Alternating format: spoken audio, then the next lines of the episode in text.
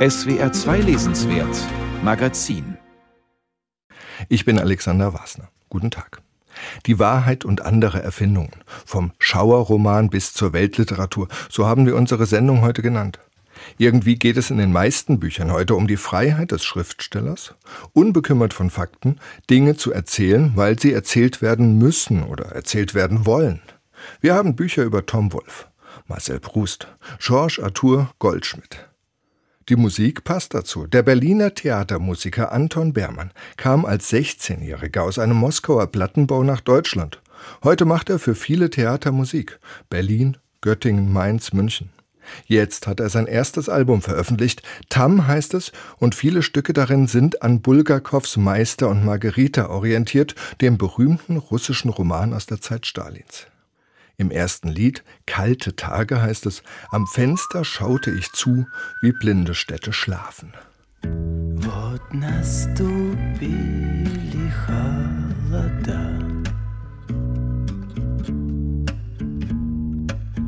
В зиме уснули города.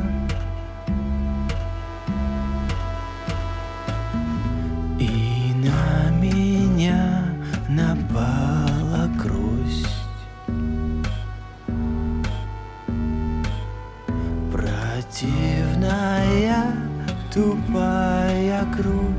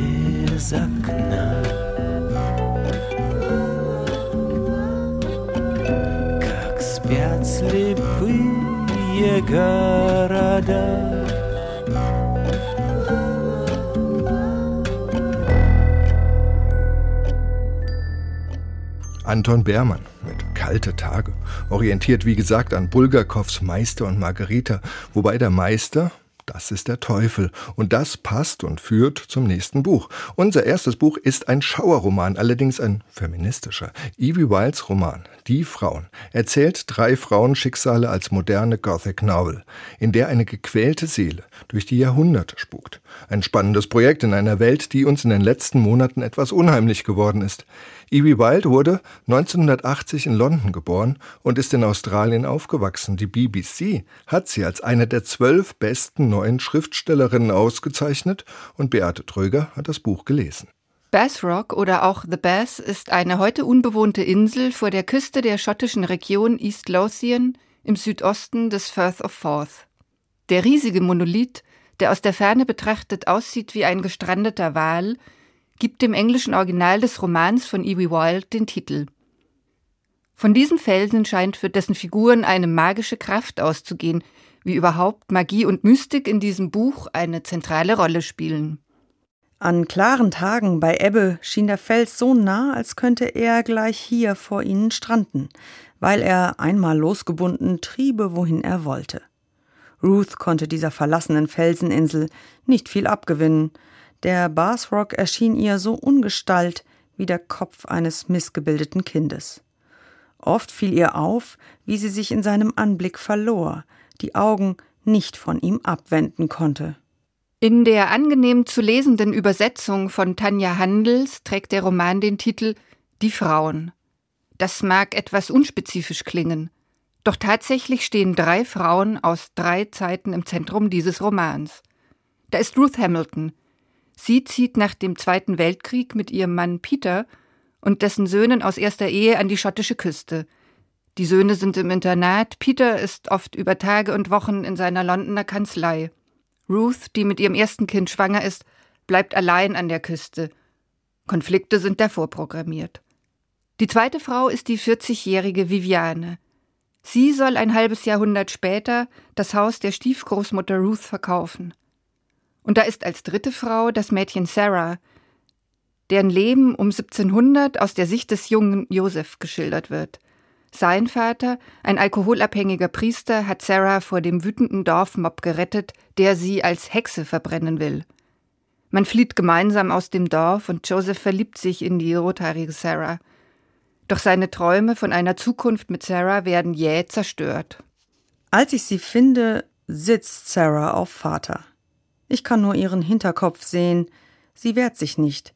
Ich wünschte, sie würde sich wehren. Vater hat die Augen geschlossen. Etwas wallt in mir auf. Es ist mehr als Abscheu, etwas anderes, Enttäuschung, mit Nägeln besteckt. Sarahs Leben wird ein entsetzliches Ende nehmen und ihre Seele keine Erlösung finden. Sie flattert unruhig durch die Jahrhunderte, ein Geist, wie man ihn aus der Gothic Novel kennt.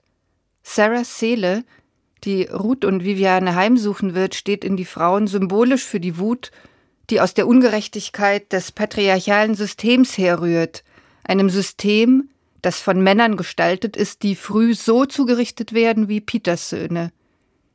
Als Ruth ihm in einem Streit vorwirft, das Internat würde die Seelen seiner Söhne verderben, schmeißt er ihr Sätze ins Gesicht, die als Schlüsselstelle des Romans gelesen werden können, seine tiefere Wahrheit ans Licht bringen. Meinst du, ich hätte es in der Schule leicht gehabt? Meinst du, ich wüsste nicht, wie schwer es ist, Internatszögling zu sein? Ich mache das nicht um meinetwillen, sondern für die beiden. Auf keinen Fall lasse ich sie hier, dass sie womöglich noch schwuchteln werden, die Aquarelle malen und Muscheln sammeln. Die Welt ist voller Gewalt, der sie sich stellen müssen. Eine Welt voller Gewalt, der man sich stellen muss. Davon erzählt dieser Roman. Auch Viviane wird die Erfahrung von Gewalt machen, als sie im Haus an der Küste im Pub einen Mann aus dem Dorf kennenlernt. Evie Wild stellt über weite Strecken plastisch und eindrucksvoll dar, wie in den Geschlechterverhältnissen über Jahrhunderte ein Missverhältnis zwischen dem souveränen, starken Mann und der abhängigen, vermeintlich schwachen, weil physisch und ökonomisch unterlegenen Frau bis in unsere Gegenwart hinein weitergetragen worden ist. Ob allerdings der schaurige und manchmal auch esoterische Subtext, den Wilde ihrer dreistängigen Erzählung unterschiebt, dafür unbedingt notwendig ist? Wenn gegen Ende des Romans Viviane, ihre Schwester und Maggie, eine Freundin, in der Küche von Ruths Haus in einem Gesang an die Mondgöttin Diana und den Erdgott Pan, in einem Zeit und Raum transzendierenden Gesang Sarahs Unruhegeist herbeisingen, werden beim Lesen Glaubens- und Geschmacksfragen empfindlich berührt, klingt das Ganze dann schon mal recht süßlich nach Selbsthilfegruppe oder Yogakurs. Es gibt nichts anderes mehr als nur noch das rosige Schwarz meiner geschlossenen Lider und die Laute, die an meinen Zähnen vibrieren. Und es fühlt sich gut an. Ich bin nur noch Hand in der Hand meiner Schwester. Ich bin Augen sicher in ihren Höhlen. Ich bin Zunge und Wirbelsäule bis hinunter zu meiner Basis. Ich weiß nicht, wie lange wir so chanten, aber ich könnte Fledermaus sein oder Wal. Und mir wird klar, dass noch andere Menschen bei uns im Raum sind. Dennoch will man wissen, wie es weiter und ausgeht. Denn E.B. Wild beweist großes Geschick im Umgang mit Rhythmus, Tempo, mit dem Verzahnen der Handlungsstränge. Die Figurenzeichnung, die Dialoge und die Erkundung von Geschlechter als Machtverhältnissen machen die Frauen zu einem insgesamt recht lesenswerten Buch, in dem das übernatürlich Wirkende immer dann gut eingesetzt ist, wenn es sich als Ausdruck von Ungleichheit und Unterdrückung interpretieren lässt. Das aber klappt nicht immer. Beate Tröger über E.B. Wild, Die Frauen. Das Buch ist bei Rowold erschienen. Sie hören das SWR 2 Lesenswert Magazin und darin jetzt Anton Bermann. Ich werde dort sein. Я не пойму, куда я буду, буду там, буду там.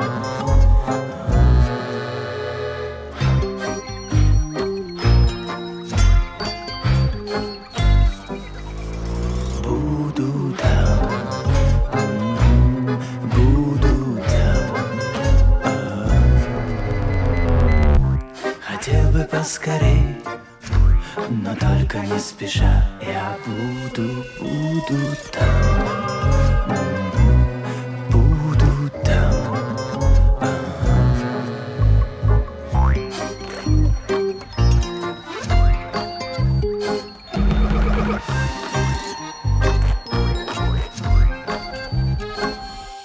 Wir haben unser Lesenswertmagazin heute genannt Die Wahrheit und andere Erfindungen vom Schauerroman bis zur Weltliteratur. Das liegt nicht zuletzt an dem Thema, um das es jetzt gehen soll. Es gibt Journalisten, die sich als Schriftsteller versuchen und es gibt Schriftsteller, die sich als Journalisten versuchen. Beides ist nicht immer gut gegangen. Es sind zwei verschiedene Arten des Schreibens und vielleicht sogar zwei verschiedene Arten von Wahrheit, nämlich nah an den Fakten, die Journalisten idealerweise, auf der Suche nach einer anderen künstlerischen Form von Wahrheit, die Dichter. Über zwei große Klassiker, die sich in beiden Disziplinen versucht haben, hat die Literaturwissenschaftlerin Fanny Opitz geforscht. Literarische Journalisten, journalistische Literaten, so heißt ihre Arbeit im Untertitel Autorschaft und Inszenierungsstrategien bei Josef Roth und Tom Wolf. Inwiefern müssen sich denn Journalisten und Autoren selbst inszenieren, Frau Opitz? Hm. Ja, das Schöne an meiner Arbeit ist ja eben, dass sie genau versucht, zwei Aspekte, also zwei Seiten einer Medaille zusammenzubringen und eben den Texten weniger mit so einem Wertekorsett zu begegnen, den journalistischen und den literarischen Texten, sondern sie erst einmal nebeneinander zu betrachten. Das sagt ja auch eben schon der Titel meines Buches, literarische Journalisten, journalistische Literaten. Und das sagt natürlich zunächst erstmal viel, viel weniger über die Qualität journalistischer Texte aus im Vergleich zu literarischen Texten als eben über die gesellschaftliche Wahrnehmung dieser Texte. Ja, das kann ich gerade mal, dann, dann werfe ich mal einen Namen ins Spiel. Also Josef Roth, einer der Autoren, die Sie vornehmlich behandeln. Das ist ein großer Name in der Literatur der 20er Jahre. Ein sehr politischer Schriftsteller, der auch als Journalist ausgesprochen bekannt war oder ein Journalist, der als Literat ausgesprochen bekannt war. Seinen Roman Hiob habe ich zum Beispiel mehrfach verschlungen. Als Journalist dagegen hatte ich ihn bisher gar nicht auf dem Schirm. Sagt das jetzt was aus über die Ewigkeit von Literatur und die Minderwertigkeit von Journalismus? Wie hat Josef Roth sich an dieser Stelle selbst inszeniert, sage ich jetzt mal? Ja, ganz wichtig ist natürlich zu sehen, dass Roth ein Starjournalist war, neben seiner Tätigkeit als Romancier und dass er wirklich in einem Atemzug genannt werden kann mit den großen Journalisten der 20er Jahre, mit Egon Erwin Kisch zum Beispiel oder mit Alfred Polger. Und ich denke, was ihm immer sehr, sehr wichtig war oder worunter er immer gelitten hat, ist, dass eben doch sein Brotberuf, das journalistische Schreiben, doch von Kollegen, Kolleginnen und von, ja, einfach in der literaturwissenschaftlichen Debatte oder literarischen Debatte in der Zeit einfach, ja, sehr abgewertet wurde. Und es immer wieder diesen Topos gab, der Tagesschriftsteller, der schreibt ja im Prinzip nur für Zeitungen. Das verliert dann irgendwann seinen Aktualitätswert. Und diesen Topos, den haben wir natürlich schon ganz lange in der deutschen Literatur. Und das macht Josef Roth immer wieder auch deutlich, nämlich seit der Romantik, seit dem Sturm und Drang, dass wir eben in Deutschland dieses Seher-Ideal dann doch hatten. Und daran hat er sich wirklich abgearbeitet. Entschuldigung, was für ein Ideal? Genau, äh, genau das Seher, ähm, des Sehers, ja, also dass der Romancier oder der Romanschriftsteller oder der Literat eher als Dichter gesehen wurde und dem gegenüber dann auch dieser hemsärmelige Reporter gestellt wurde. Das heißt ja auch, der stumme Prophet ist ja auch so ein Roman von ihm. Ja, das ist interessant. Also er hat viel mit diesen Metaphern auch gespielt, ja. Genau, also er sagt auch, ähm, oder beschreibt eben auch die Romanschriftsteller als Seher und professionelle Ästhetiker. Da sieht man wieder den guten Humor dieses Mannes. Und ja, er hat eben nichts mehr verabscheut eigentlich, als dass die Dichter am Schreibtisch sitzen. Also er hat wirklich gefordert, dass man mit journalistischen Mitteln, mit einem journalistischen Habitus auch an literarische Texte herangeht und hat sich da eben auch an der französischen Literatur oder hat sich eben sehr orientiert an Autoren wie Émile Zola beispielsweise.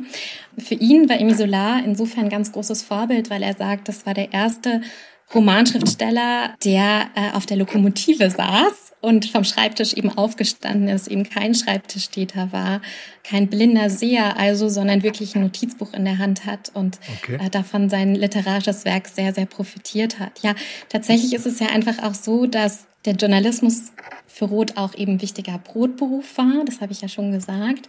Und interessant ist aber auch, dass es da halt immer wieder auch ein Konkurrenzkampf für ihn war um Schreibressourcen. Also das im Prinzip die Zeit, die er eben seinen Roman nicht widmen konnte, die war natürlich belegt mit den vielen Deadlines, denen er dann als Journalist hinterherhechelte. Insofern hat er versucht, einfach vieles auch zusammenzubringen oder musste vieles zusammenbringen. Also leidet jetzt der Beruf des Journalisten unter dem des Schriftstellers oder umgekehrt oder, oder befruchtet sich das gegenseitig bei Josef Roth? Also Genau, bei Josef Roth würde ich sagen, es befruchtet sich absolut. Man kann den Romanschriftsteller Josef Roth nicht denken eigentlich ohne den Journalisten Josef Roth. Das waren okay. wirklich zwei Seiten einer Medaille. Das war seine Marke. Das sieht man auch daran, wie zum Beispiel ganz berühmte Zeitungen und Zeitschriften in der Zeit mit ihm umgegangen sind. Denn Josef Roth, das muss man auch wissen, war kein Redakteur. Er war ein Autor, der sozusagen gekauft wurde für seine Produkte, könnte man sagen, also für die Reportagen beispielsweise, die er geschrieben hat. Er war also aber auch Generalist. Und interessant ist eben, dass zum Beispiel die Frankfurter Zeitung genau mit diesem Doppelkontext sehr gespielt hat. Da gibt es ein ganz interessantes Beispiel, und zwar den Artikel Es lebe der Dichter. Und da wurde Josef Roth autorisiert, weil er eben Romanschriftsteller ist und Journalist, ähm, bestimmte Romane zu beschreiben oder bestimmte Romane zu rezensieren. Und das war also ihnen ganz, ganz wichtig, dass sie ihn auch exklusiv hatten für solche Themen. Der andere Schriftsteller, den Sie untersuchen, das ist Tom Wolfe, Fegefeuer der Eitelkeiten. Das ist ein Roman, den man ja auch heute noch jedem nur empfehlen kann, der sich für Rassenfragen und für Klassenfragen interessiert. Ein Hochgeschwindigkeitsroman über einen Paradebörsianer, immer noch extrem gut lesbar. Ähm, wie war denn bei ihm das Verhältnis von Dichtung und Journalismus? Das ist jetzt ein halbes Jahrhundert später als Josef Roth. Also Tom Wolfe ist wirklich super interessant, weil er erst relativ spät seinen ersten Roman schreibt. Der ist der sage und schreibe fast 60 Jahre alt und das ist eben, wie Sie gesagt haben, schon Fegefeuer der Eitelkeiten, Bonfire of the Vanities. Und da hat er eigentlich schon den Literaturbetrieb auf das Allerböseste attackiert und er hat sich inszeniert, einmal durch seine Kleidung natürlich, ganz wichtig. Also er trug immer gerne weiße Anzüge und er trug auch immer gerne einen Stetson-Hut, also ein ganz berühmter Schriftart. Ja.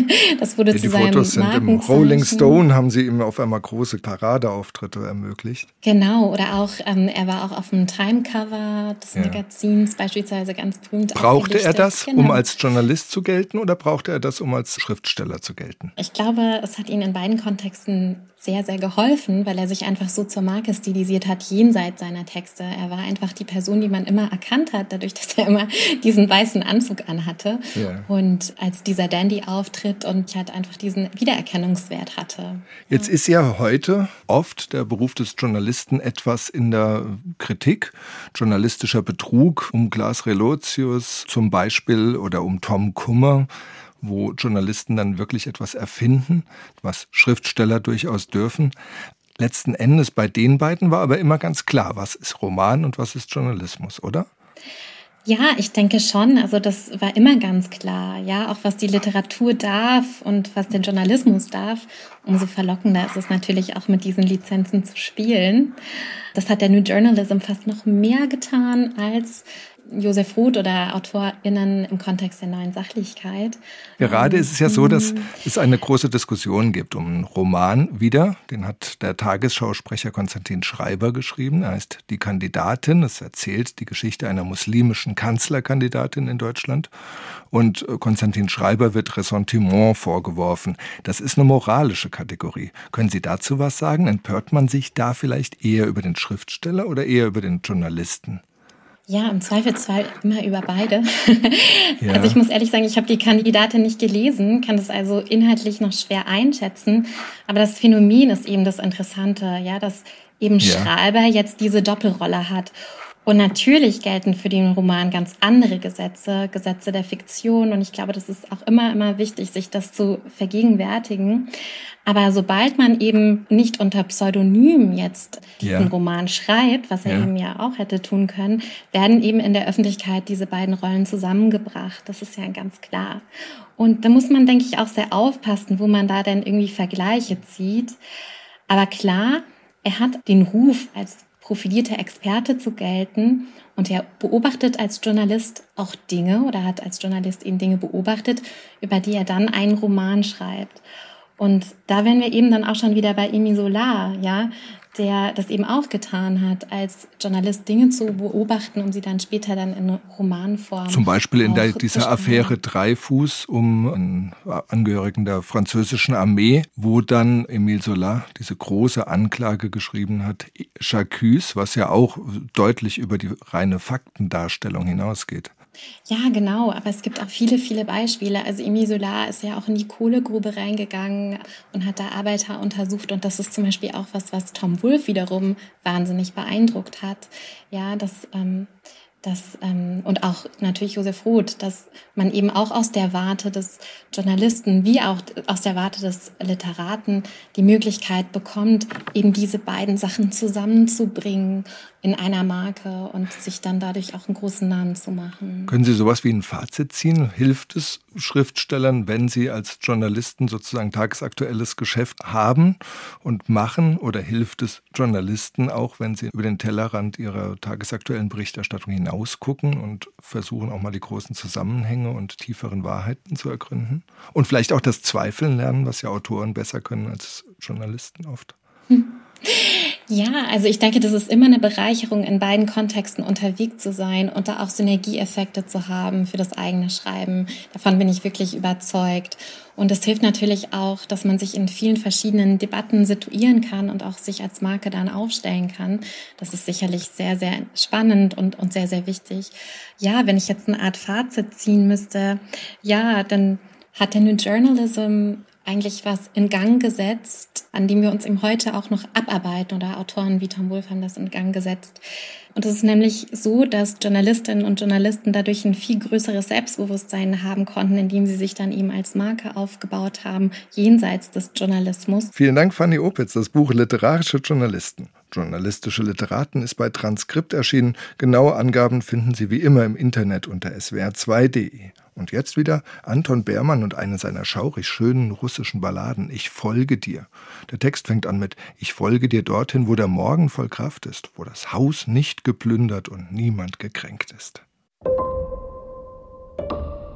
Я следом за тобой, где утро полно сил, где не разграблен дом и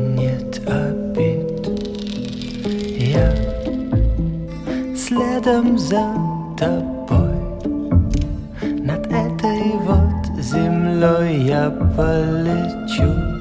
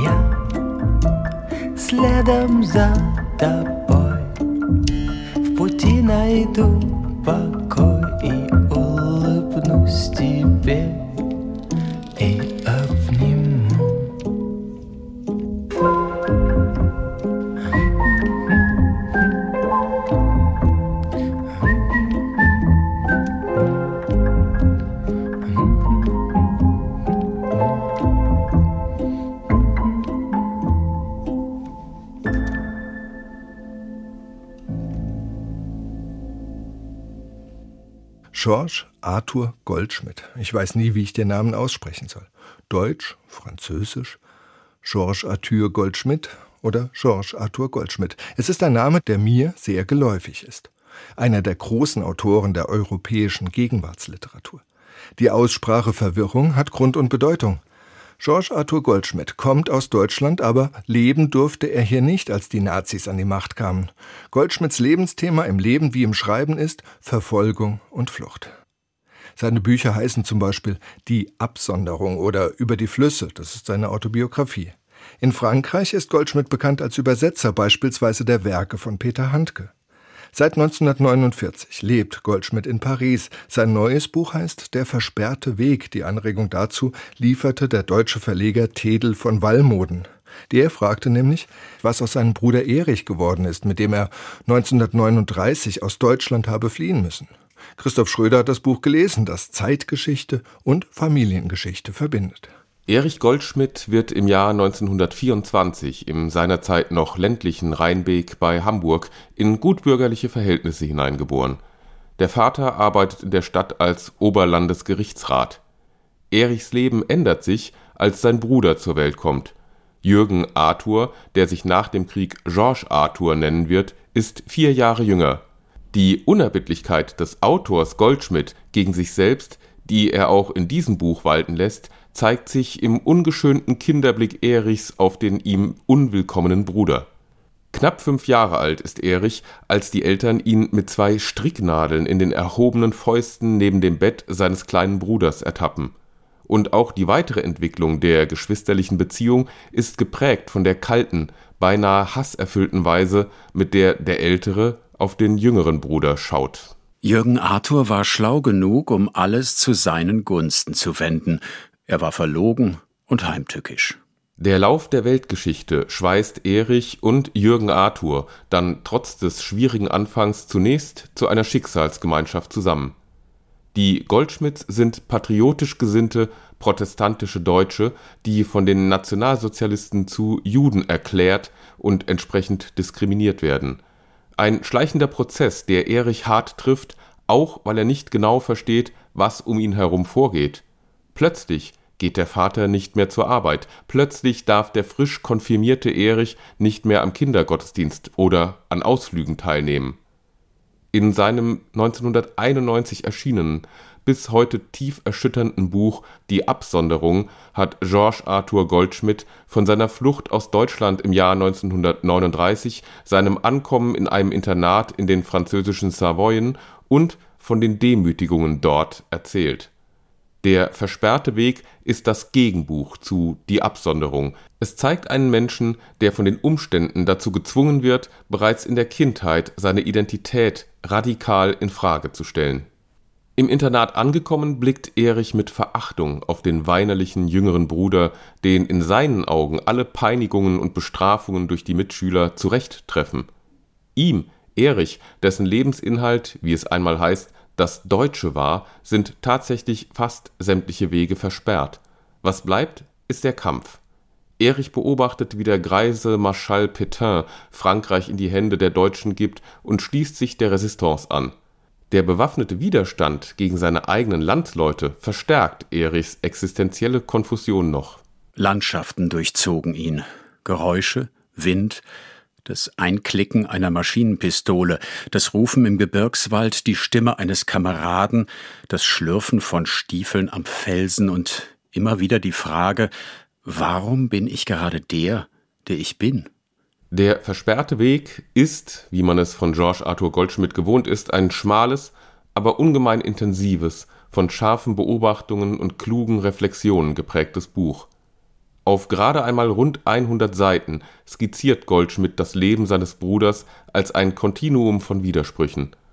Während Georges Arthur im französischen Internat bleibt, schlägt Erich sich durch die Wälder, findet Anschluss bei einer Widerstandsgruppe und hilft bei der Befreiung des Konzentrationslagers Struthof im Elsass, all das immer im inneren Konflikt zwischen seinem Deutschsein und dem, was im Namen der Deutschen geschehen ist es war ihm, als sollte das Französische das Deutsche wiederherstellen, wie es hätte gewesen sein können, wenn die Hitlerei nicht gewesen wäre.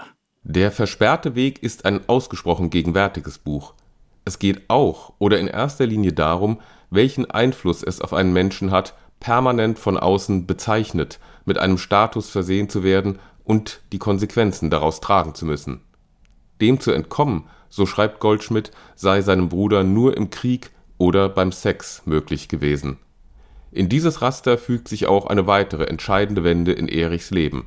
Just als er seine Unterschrift geleistet und sich für die Fremdenlegion gemeldet hatte, erreicht ihn der Bescheid seiner Einbürgerung zum französischen Staatsbürger.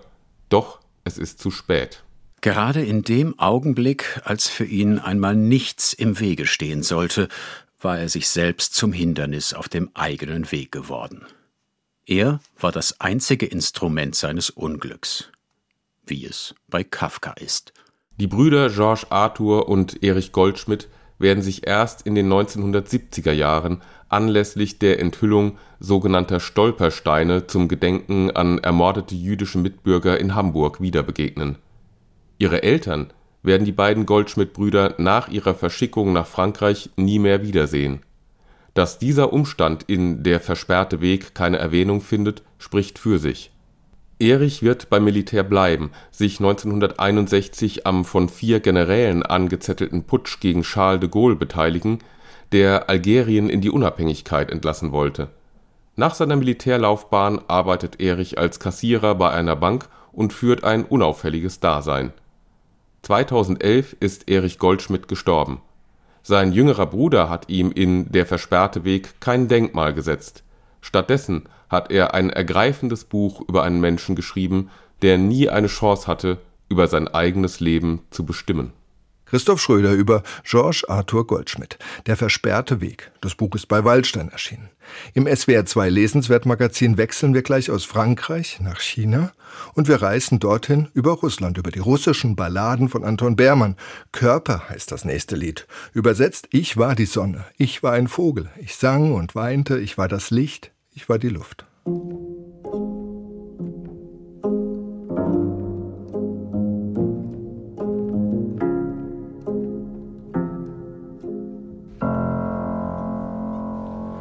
Я был солнце, я был небо, я был птица, пел и плакал, я был светом. Я был воздух, я был тело, что дышало.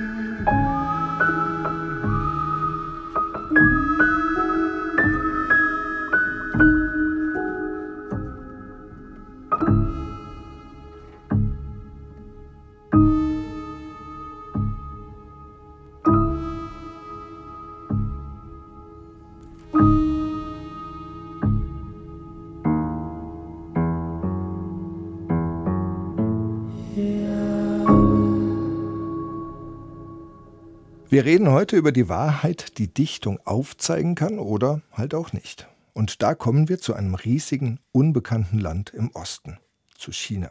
In unseren Schlagzeilen kommt China gerne mal negativ weg. Das Virus kommt von dort. Denken wir der Billiglohn, Glutamat, die Mauer und eine bedrohliche Wirtschaftsmacht und außerdem gehirngewaschene Proletariermassen. So unser Bild, zumindest bis vor kurzem.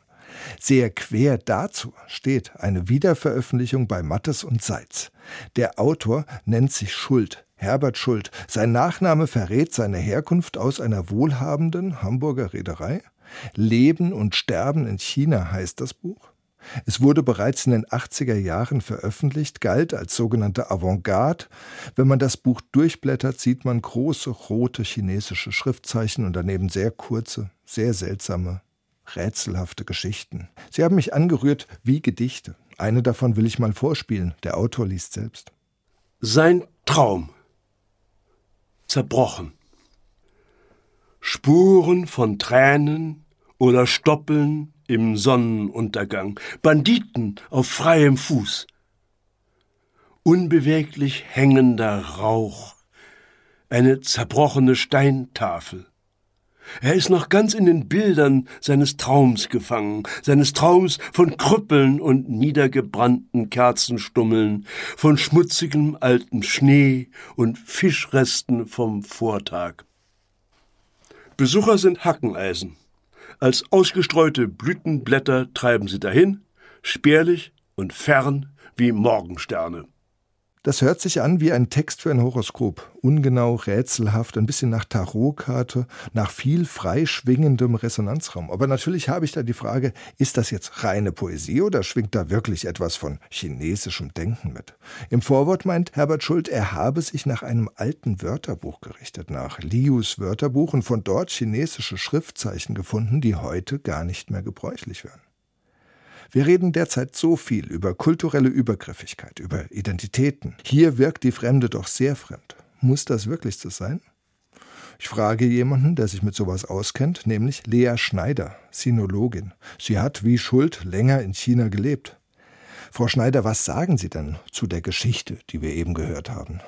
Ja, also Sie haben mich jetzt gerade als Expertin vorgestellt, aber tatsächlich muss ich sagen, dass ich als Sinologin diesen Text als genauso rätselhaft, horoskopartig, vielleicht ein bisschen unzugänglich, auf jeden Fall mysteriös lese, wie wahrscheinlich jede andere Leserin, jeder andere Leser auch.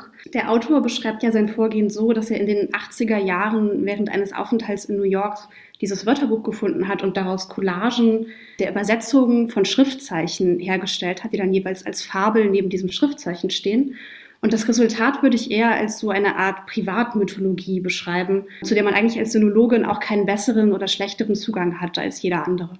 Was ist denn das für ein Konzept? Sagt Ihnen das jetzt irgendetwas, dieses Wörterbuch? Gibt es wenigstens das? Also das Wörterbuch scheint es zu geben. Äh, ich musste das scheint, das heißt, Sie kennen es selbst nicht. ich kannte es nicht, weder aus meinem Studium noch aus meiner literarischen oder wissenschaftlichen Arbeit. Ich bin ja vor allem Übersetzerin. Ich musste es googeln. Ich habe es auch gefunden. Es ist 1978 in Hongkong erschienen, herausgegeben von einem Herausgeber namens Hugh Darren. Also das ist kein grundlegendes oder irgendwie legendäres oder wichtiges Wörterbuch, so wie der Duden oder das Oxford Dictionary. Ja. Ich glaube, es ist wirklich eher so ein rein individueller Zufallsfund des Aber Autors. Okay, das sagt er ja auch, dass er das in einem Buchladen entdeckt hat. Und er sagt aber auch, dass er damit alle möglichen Kollegen sehr beeindruckt hat, die darin Sachen gefunden haben, die in China der Kulturrevolution verloren gegangen wären, dass sozusagen über die sprachlichen Zeichen eine Art von Gehirnwäsche stattgefunden hat. Ja, also ich finde es sehr interessant, dass Sie das ansprechen, weil das war einer der Punkte, an denen ich so ein gewisses Unwohlsein bei der Lektüre hatte, obwohl ich die Fabeln an sich sehr gerne gelesen habe und auch in ihrer Mysteriosität eigentlich sehr spannend fand. Sie mich teilweise tatsächlich auch an antike chinesische Texte erinnert haben. Ach ja? Ja, also das, das I Ching klingt ein bisschen an, das Buch der Wandlungen. Also ich fand es erstaunlich, wie nah dann teilweise die Texte an chinesischen antiken Texten wirkten, obwohl der Autor ja ganz deutlich auch sagt, er selber kann gar kein Chinesisch. Und genau diese Fremdheit macht auch sein Arbeiten aus, dass er eben kollagiert aus Übersetzungen. Tatsächlich muss man aber leider sagen, dass das Buch vor allem im Nachwort und im Vorwort eine ganze Reihe von Fehlinformationen enthält. Also ja. das fängt an bei der Anzahl der Schriftzeichen, die er angibt für das Chinesische. Das seien angeblich 40.000. Das sind in Wahrheit mehr als doppelt so viele. Okay. Ähm, macht es ja nicht übersichtlicher. Macht es nicht übersichtlicher, genau. Und das, äh, auch den Sachverhalt, den Sie gerade benannt haben, also dass er beschreibt, es hätte so eine Art Zensur der Schriftzeichen stattgefunden, das ist im besten Fall eine starke Verkürzung, wenn nicht wirklich ja tatsächlich eine Unwahrheit. Es stimmt natürlich, dass die Kulturrevolution in China in den 60er und 70er Jahren absolut verheerend war. In dieser Zeit kaum Bücher überhaupt lesbar, überhaupt verkaufbar waren. Das traf sicher auch auf Wörterbücher zu. Und es stimmt auch, dass es eine Schreibreform sozusagen der Schriftzeichen gab in der Volksrepublik China, allerdings schon 1958. Und die kann man sich eigentlich so ein bisschen analog vorstellen zur Rechtschreibreform in Deutschland, die ja auch noch gar nicht so lange her ist. Diese sogenannte Kurzzeichenreform in der Volksrepublik wird sehr unterschiedlich bewertet, denn tatsächlich wurden nicht alle Zeichen verändert, sondern es gab für die am häufigsten gebrauchten Zeichen eine Vereinfachung. Alle anderen sind gleich geblieben. Und was vor allem passiert ist durch diese Schriftzeichenreform, ist, dass die Zahl der Analphabetinnen in China massiv gesunken ist. Was Schuld jetzt aber in diesem Buch macht, ist, er beruft sich bei diesen Schriftzeichen, die er zu Geschichten ausformt, auf ihre Bildlichkeit. Das heißt, er guckt an, wie sind diese Schriftzeichen gestaltet und erfindet sich dann kleine Geschichten dazu, so eine, wie wir eben gehört haben. Ist das tatsächlich ein irgendwie durch diese Schriftzeichen legitimiertes Verfahren oder könnte er sich genauso gut auch ein Chinese dann bei A, B oder C das angucken und sagen, auch ich mache jetzt irgendwie eine Geschichte von einem A mit einem Strich dran und erfinde mir selbst meine Welt. Ich würde sagen, es ist ein bisschen beides. Also, was Schult ja offenbar gemacht hat, ist einerseits sich die Bestandteile der Zeichen anzuschauen und da schon auch zu schauen, was haben die ursprünglich mal bildlich bedeutet. Wenn man sich historisch die Schriftzeichen anschaut, dann waren die ganz in ihrem Anfang bildliche Darstellungen, die aber mit der Zeit immer abstrakter geworden sind. Und er hat hinten drin so, so, eine historische, das darf ich gerade dazwischen fügen, er hat hinten drin ein Glossar, wo er zu jedem Schriftzeichen die Entwicklung im Laufe der Jahrtausende dann auch nachzeichnet.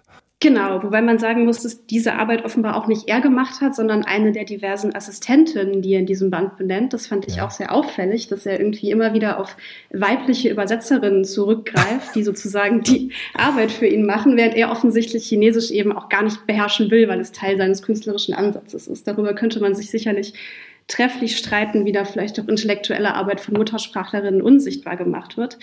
Aber genau, also er schaut sich ähm, die Zeichen an, er schaut sich die Übersetzungen der Zeichen an und schreibt dann diese Fabeln eben aus dem streng reglementierten Wortmaterial, das er daraus findet. Also die Geschichte, die wir gehört haben, sein Traum, bezieht sich auf ein Schriftzeichen, das wird Zahn ausgesprochen auf Chinesisch. Also als Adjektiv bedeutet es sowas wie unvollständig, fragmentiert oder auch defizitär und als Verb ist es sozusagen das Verb dazu, kaputt machen, verletzen, zerbrechen. zerstören, zerbrechen, genau, aber auch übrig bleiben. Er sagt ja, dass das Chinesische so derart fremd ist, dass sogar die Sprachverwendung andere Gehirnareale benutzen würde als unsere abendländischen indoeuropäischen Sprachen.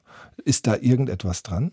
Also ich hatte den Eindruck, das bespielt eigentlich stark so Klischees oder Erwartungen, die wir von China haben. Also wir stellen uns ja China entweder so vor, wie Sie das in der Anmoderation auch gesagt haben, also als völlig fremd und unverständlich und irgendwie auch bedrohlich, oder als so dieser perfekt exotische Ort, es gibt in der, der, abendländischen Philosophie eine lange Tradition, China sozusagen mit Hegels Worten als den großen anderen Europas zu denken. Ja. Und genau, genau diese Narrative bespielt er hier natürlich auch. Ich muss sagen, als Übersetzerin und auch selber als Dichterin, die ja mit beiden Sprachen arbeitet, mit Deutsch und Chinesisch, bin ich eigentlich immer wieder erstaunt, wie ähnlich sich zum Beispiel Deutsch und Chinesisch sind. Also die Art, wie beide Sprachen Komposita bauen, ist zum Beispiel ganz ähnlich. Die Art, wie Fremdwörter eingedeutscht oder einsinisiert, einchinesiert werden, sind strukturell total analog. Also das fand ich auch ein bisschen problematisch am Buch, dass es so diese absolute Andersartigkeit benennt. Er schreibt ja auch in seinem Vorwort, das chinesische Denken sei so völlig anders, weil es üppig aus Analogien schöpfen würde. Ja, genau. Das könnte man, glaube ich, mit gutem Recht, wenn man sich zum Beispiel frühneuzeitliche deutsche Literatur anschaut, die ja auch bis heute Traditionen begründet, für die genauso sagen. Also ja. mir ist eigentlich nicht klar, wo das Chinesische mehr mit Analogien arbeitet als das Deutsche. Versucht er irgendetwas zu verbinden? Versucht er eine Brücke zu bauen oder versucht er zu trennen und erstmal überhaupt die Grenzen klarzuziehen? Oder geht es eigentlich also, gar nicht um China? Und ich habe eigentlich, indem ich eine Sinologin frage, die falsche Ansprechpartnerin. Ich habe tatsächlich den Eindruck, dass es weniger ein Buch über China ist, als ein Buch über das Fantasiebild, das wir uns in Europa auch mit einem vielleicht noch unaufgearbeitet kolonialen Blick häufig von China machen. Ähm, es gab ja durchaus auch deutsche Kolonien in China. Das ist auch ein Wissen, das häufig, finde ich, bei so einer Rezeption nicht mitschwingt. Ähm, wir kriegen letztlich relativ wenig Informationen über die Schriftzeichen, obwohl ich mir das als ein sehr spannendes, auch literarisches Projekt vorstellen würde. Ja. Sondern wir kriegen mehr so eine Fantasie davon, wie exotisch und anders äh, die chinesische Sprache sei. Ist das Buch, und, wenn das in den 80er Jahren veröffentlicht wurde, heute schrecklich antiquiert und der Verlag Mattes und Seitz hat Mist gebaut, als er das nochmal verlegt hat? Ich glaube, ich hätte mir ein anderes Framing gewünscht für das Buch. Also wie gesagt, das heißt, die Texte ja. Äh, eine andere Einordnung. Also es ist ja erschienen in einer Reihe, die sich äh, speziell Büchern aus, über, äh, in Asien und China widmet und benennt auch, also schreibt, das muss man glaube ich auch dazu sagen, der Autor hat ein aktualisiertes Nachwort, ein sehr langes angehängt, das tatsächlich von 2019 oder 2020 ist, also dem man sozusagen diesen Bonus der 80er Jahre ein Stück weit auch so Kind seiner Zeit zu sein, nicht mehr so richtig geben mag in dem ich eben viel von diesen kolonialen Klischees durchaus auch sehe und gerade viel von diesen Fehlinformationen, die ich auch benannt habe. Ich hätte dieses Buch spannend gefunden, wenn es benannt worden wäre als ein Text aus den 80er Jahren, der mit diesen Exotismen über China arbeitet und vielleicht so auch eingeordnet, vielleicht auch durch das Vorwort einer anderen Person, die das ein Stück weit kontextualisiert hätte. Als solche finde ich diese Texte sehr spannend, aber irreführend finde ich tatsächlich, dass sie behaupten, sie würden Informationen über das chinesische Denken geben. Auch schon dieser pauschale Begriff, das chinesische Denken, gibt es eine Reihe von solchen pauschalen Aussagen.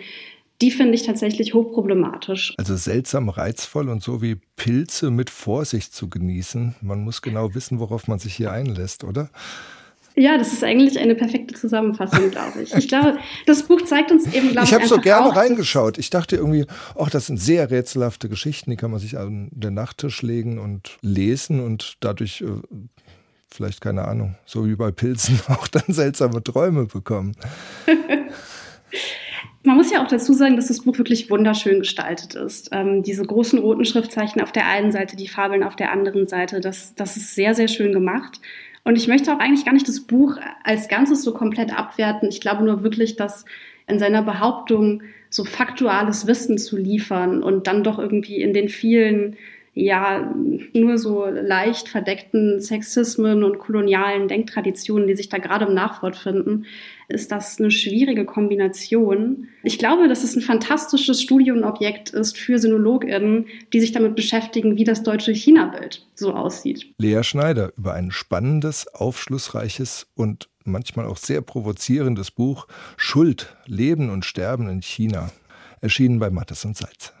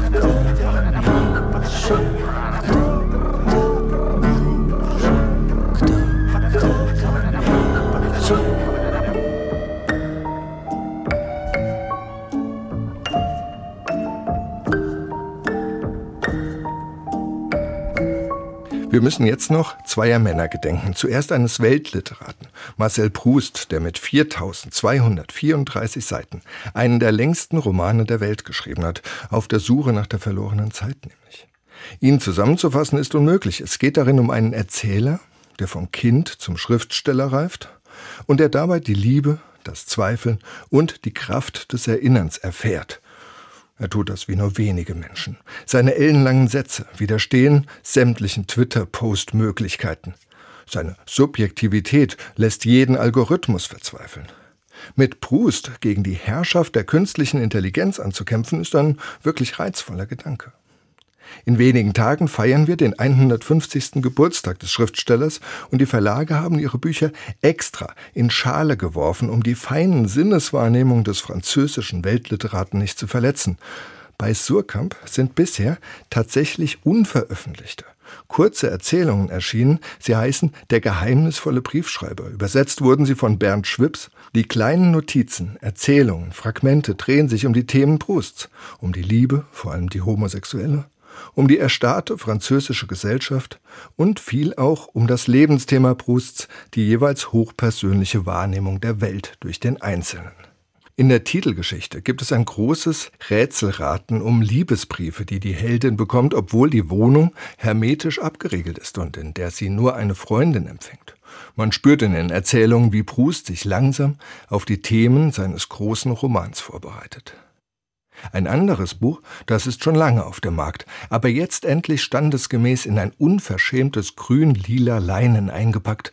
Es sind die Erinnerungen von Celeste Albaret das ist die Haushälterin Prousts, in den letzten neun Jahren vor 1922, ab dem Ersten Weltkrieg, hat sie jede Nacht Wache gehalten.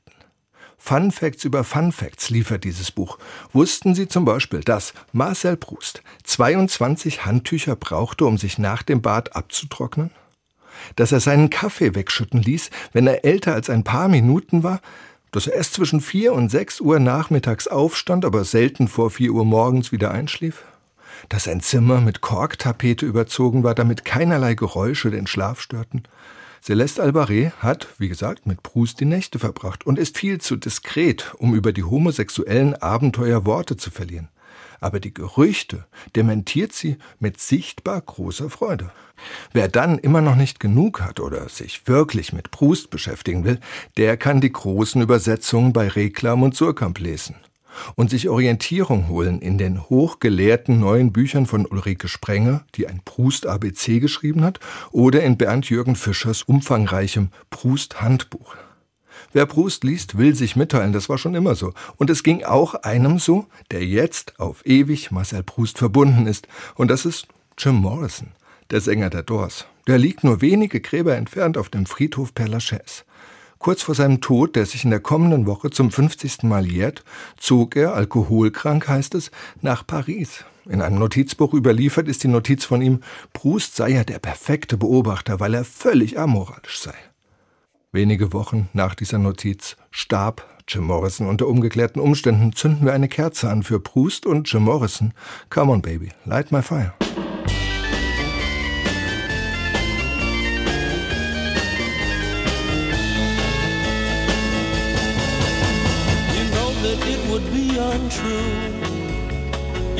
That I would be a liar if I was to say to you, girl, we couldn't get much higher. Come on, baby, light my fire. Come on, baby, light my fire. Try to set the night on fire. The time to hesitate is through no time to wallow in the mire.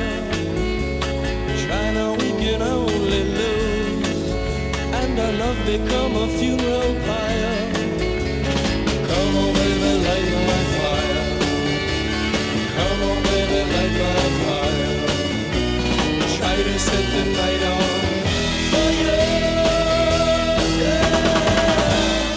Das war das SWR 2 Lesenswertmagazin. Heute mit Musik von Anton Beermann und den Doors. Und mit Büchern von Marcel Proust, Schuld, E.B. White, George Arthur Goldschmidt und Fanny Opitz. Nachlesen und nachhören können Sie im Netz auf swr2.de. Ich bin Alexander Wasner, Technik der Sendung hatte Jochen Bleicher und gleich geht es weiter mit Abendliche Häuser. Das ist ein Hörspiel nach Eduard von Kaiserling aus dem Jahr 1967. Damals lebte er noch, Jim Morrison erleuchtete diese Häuser. Light my fire. Schönen Abend. The time to hesitate is through. No time to wallow in the mire. Can only lose. And our love become a funeral pyre. Come on, baby, light my fire. Come on, baby, light my fire. Try to set the